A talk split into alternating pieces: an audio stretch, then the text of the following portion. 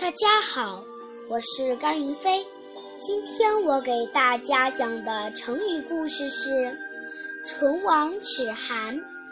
春秋时，晋国想从虞国借道去攻打虢国，为了能顺利地从虞国借道，晋献公给虞王送去了美玉和宝马。虞王贪恋财物。就答应了晋国的要求。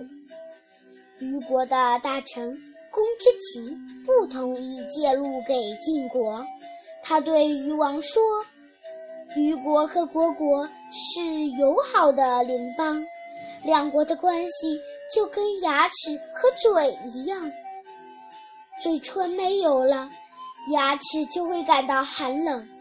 虢国被灭了。”虞国离灭亡的日子就不远了，可是虞王不听，还是把路借给了晋国。